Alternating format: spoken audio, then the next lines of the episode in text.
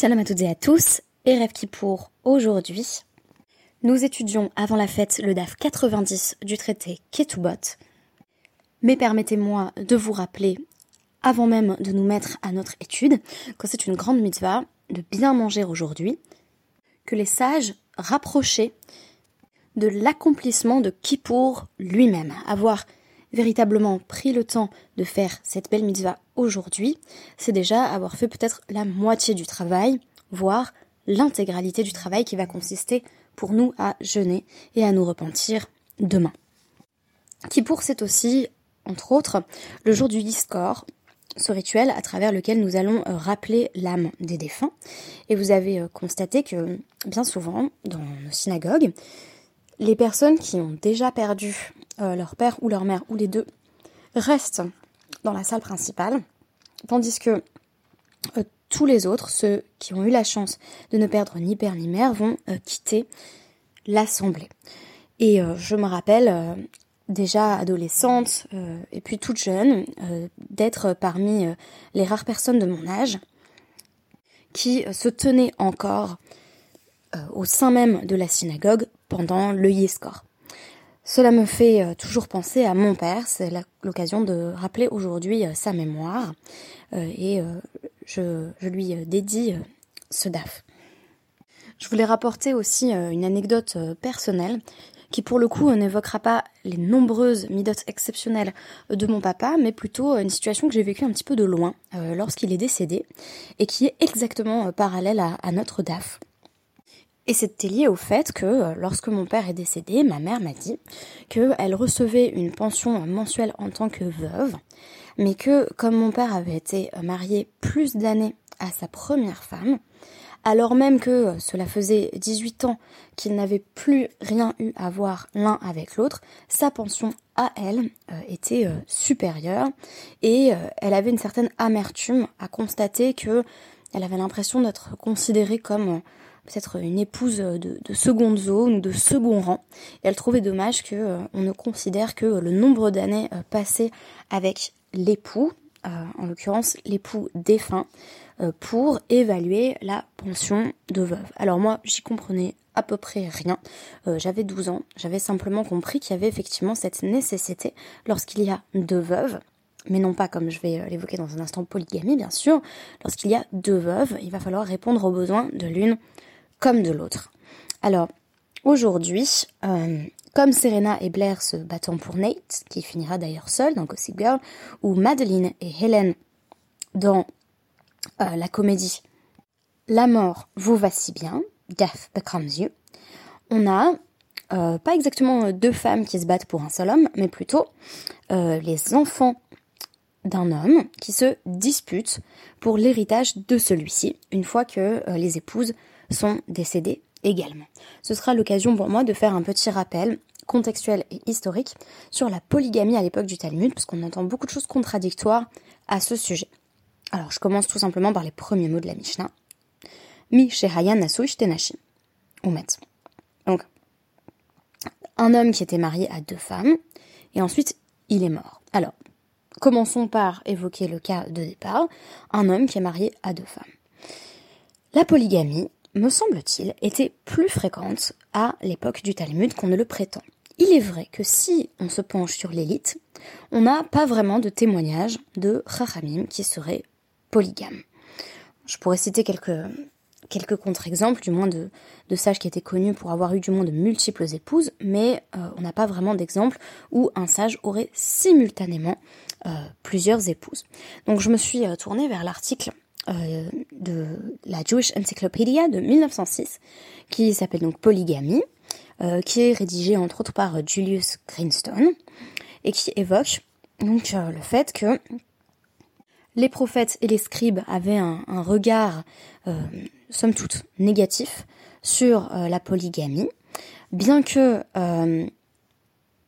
elle ne fut pas prohibée, elle était largement découragée. Cet article affirme également que euh, les Hébreux pratiquaient bien moins la polygamie que, d'autres peuples, d'autres tribus à la même époque, et que euh, la préférence dans la vie sociale juive était à la monogamie. Notre article va plus loin en disant, dans un état idéal de la société humaine, euh, c'est la monogamie qui est préférable, ce qui est mis en avant par le fait qu'on a le couple Adam et Chava, qui est un couple monogame à l'origine, et que le premier exemple de bigamie euh, dont va nous témoigner la Torah, c'est euh, dans la famille de, de, Caïn, qui est justement maudit. Par la suite, l'article va se pencher sur les visions rabbiniques de la polygamie en notant que donc Rava dans le traité Yevamot 65a, affirme que euh, bah, la limite de femmes euh, que l'on peut, euh, que l'on peut prendre quand on est un homme correspond à ses moyens financiers. Donc on a le droit d'avoir autant d'épouses qu'on est capable d'en soutenir, puisqu'on a cette obligation une fois qu'on est marié à chacune, de l'alimenter, la vêtir. On a également des obligations conjugales du point de vue sexuel envers elle. Et pourtant, dans notre DAF, on va se retrouver avec des cas euh, d'hommes qui se sont mariés avec plusieurs femmes, et en réalité, il n'y a pas assez, euh, il n'y a pas forcément voilà, assez de, revenus, assez de biens, euh, pour pouvoir donner à chacune ce qui lui revient. Autre recommandation dans le traité Yvamot, cette fois-ci, page 44a. Idéalement, il ne faut pas avoir plus de 4 femmes. ça devait être extrêmement rare à l'époque du Talmud qu'un homme ait quatre femmes et euh, Rabbi Ami précise également, toujours dans le traité Yevamot cette fois-ci 65a, que euh, une femme a le droit de demander un divorce, euh, d'exiger en fait un divorce, si son mari veut prendre une autre femme. Donc c'était une situation qui était considérée comme peu confortable pour les épouses, ce dont témoignait tout au long du traité Yevamot la notion de tsara qui pouvait se traduire par épouse rivale. Alors, tout ce que je voulais souligner ici, c'est le fait que si la Mishnah en fait un cas, c'est que euh, ce n'était pas absolument exceptionnel. il y avait des hommes qui avaient deux femmes. Euh, sans doute pas parmi les sages, sans doute pas parmi l'élite, mais en tout cas dans les classes populaires, classes moyennes sans doute, euh, ou l'équivalent à l'époque du Talmud, on avait des couples polygame, sans que ce soit tout à fait exceptionnel. En effet, ça n'a aucun intérêt de présenter une Mishnah sur un cas euh, qui ne se produirait jamais. Quoique, vous me direz qu'avec les Mishnayot du traité Yevamot, on a peut-être un bon contre-exemple, avec des histoires rocambolesques de euh, mariage possible avec sa grand-mère, euh, avec son arrière-grand-mère. Bon, peut-être que après tout il y a des Mishnayot qui évoquent des, cas théoriques. Ici on pourrait postuler que cela arrivait qu'un homme soit marié avec deux femmes et donc se retrouve dans la situation qui est présentée par la suite. Donc il meurt. Harishona Kodemet Shnia. La première est prioritaire pour, euh, pour euh, donc, euh, empocher la ketuba. Donc si il doit payer en fait la somme inscrite dans la ketuba techniquement de la première et de la deuxième, s'il a plein d'argent, la question est réglée, on n'a qu'à donner à chacune ce qui lui revient, mais s'il a des moyens limités, ça veut dire quoi Harishona Kodemet Ça veut dire s'il n'y a de l'argent que pour payer le contrat de mariage de la première, et eh bien c'est euh, seulement la première qui va pouvoir hériter, et puis la deuxième, la deuxième n'aura rien. Le Talmud Yerushalmi précise que, que ce qui est dit ici, ainsi que tout ce qui va suivre, s'applique spécifiquement au paiement de la ketouba, mais que euh, pour euh, toutes les autres obligations qui vont voilà, incomber au, au, mari, à son patrimoine ou au beddin par la suite, comme par exemple la pension qui va être versée à la veuve à partir de la mort du mari, euh, là, les veuves euh, sont considérées comme étant de statut égal, quand bien même il en a épousé l'une avant l'autre, elles vont recevoir la même somme, donc pas comme en loi française finalement, où euh, effectivement c'est au prorata du nombre d'années passées avec chacune des épouses, si, si j'ai bien compris le cas dont me parlait ma mère lorsque mon père est décédé.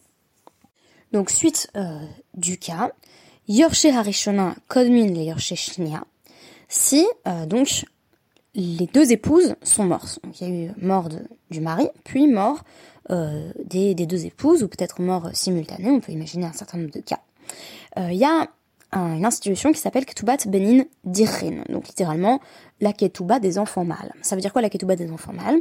Ça veut dire qu'il est inscrit, euh, c'est une sorte de voilà de, spécificité dans le contrat de mariage d'une femme, qui est que l'on inscrit, si cette femme meurt, ce sont ses fils qui vont euh, hériter de sa ketouba, en plus de l'héritage auquel ils ont droit par ailleurs en tant euh, Et donc là encore, on va avoir euh, les enfants de la première qui vont avoir la préséance sur les enfants de la deuxième.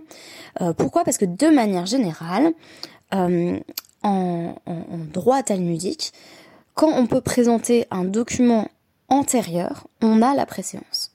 C'est pareil pour euh, le fait de, venir collecter une dette si on a plusieurs créanciers et une, somme limitée à disposition euh, pour, rembourser euh, cette créance, on va prendre le créancier qui a, euh, qui a la date euh, antérieure à l'autre ou les autres créanciers. Donc là, ça fonctionne de la même manière.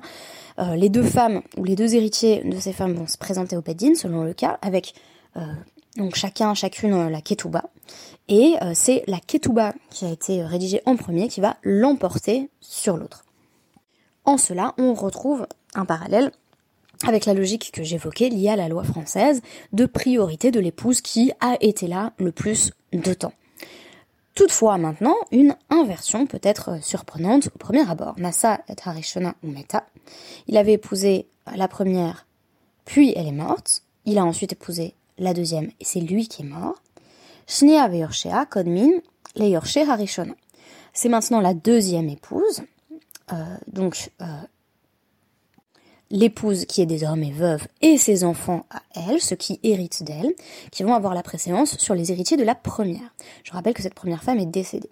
Alors cela semble euh, contredire tout ce qui a été dit précédemment, à savoir que bah, si on a un contrat antérieur, on a la préséance, mais c'est tout simplement lié au fait que le but de la ketouba au départ, c'est pas euh, de pouvoir euh, alimenter ses enfants par la suite. Ça, c'est, on va dire, un, un addendum à la ketouba euh, qui s'appelle ketouba de benin dirin. Donc c'est le fait que on peut transférer les fonds de la ketouba à ses enfants. Mais au départ, une ketouba, ça sert à quoi? Eh bien, ça sert en cas de divorce ou de décès pour la veuve ou la femme divorcée. Ça sert à avoir une certaine somme d'argent qui assure une sécurité financière minimale, qui permet de se relancer voilà, dans la vie. Et ici, on a bah, d'un côté euh, pas de veuve, simplement des héritiers, et de l'autre côté une veuve. Et donc on va mettre l'accent sur les besoins de, euh, de celle-ci. Et ces héritiers, donc on va prioriser la veuve, qui est la deuxième épouse.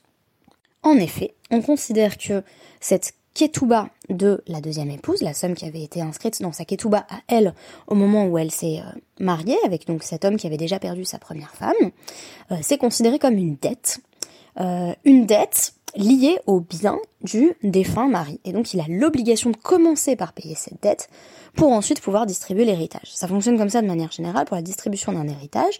On commence par voir si la personne qui vient de décéder avait des dettes envers des créanciers ou en l'occurrence envers l'épouse. Et une fois qu'on a réglé toutes ces dettes, on voit la somme qui reste et on va pouvoir la distribuer entre les différents héritiers. Par la suite, la Guémara va s'interroger sur la question de savoir si euh, la loi du plus fort s'applique. Je vous renvoie euh, à ce sujet au podcast de Deborah Zalberg intitulé euh, Le loup et l'agneau. Donc est-ce que euh, la loi du plus fort est toujours la meilleure? C'est-à-dire qu'est-ce qui se passe si, euh, bah, par exemple, dans, le cas numéro 1 que je vous avais évoqué, qui est un cas très simple, le mari meurt, c'est la première qui a la priorité, qu'est-ce qui se passe si la deuxième se présente en premier et dit « je prends » Est-ce que, est-ce que ça marche ou est-ce que ça ne marche pas? Ça va faire l'objet d'un débat dans la Guémara. Mais étant donné que Kippour approche, et que j'ai encore de nombreuses choses à préparer à, l'approche de ce Shabbat Shabbaton, je vais vous dire euh, dès maintenant, donc Gmar Khatima Tova, euh, Tzomkal, que ce jeûne soit pour vous facile, plein de sens, euh, spirituellement parlant.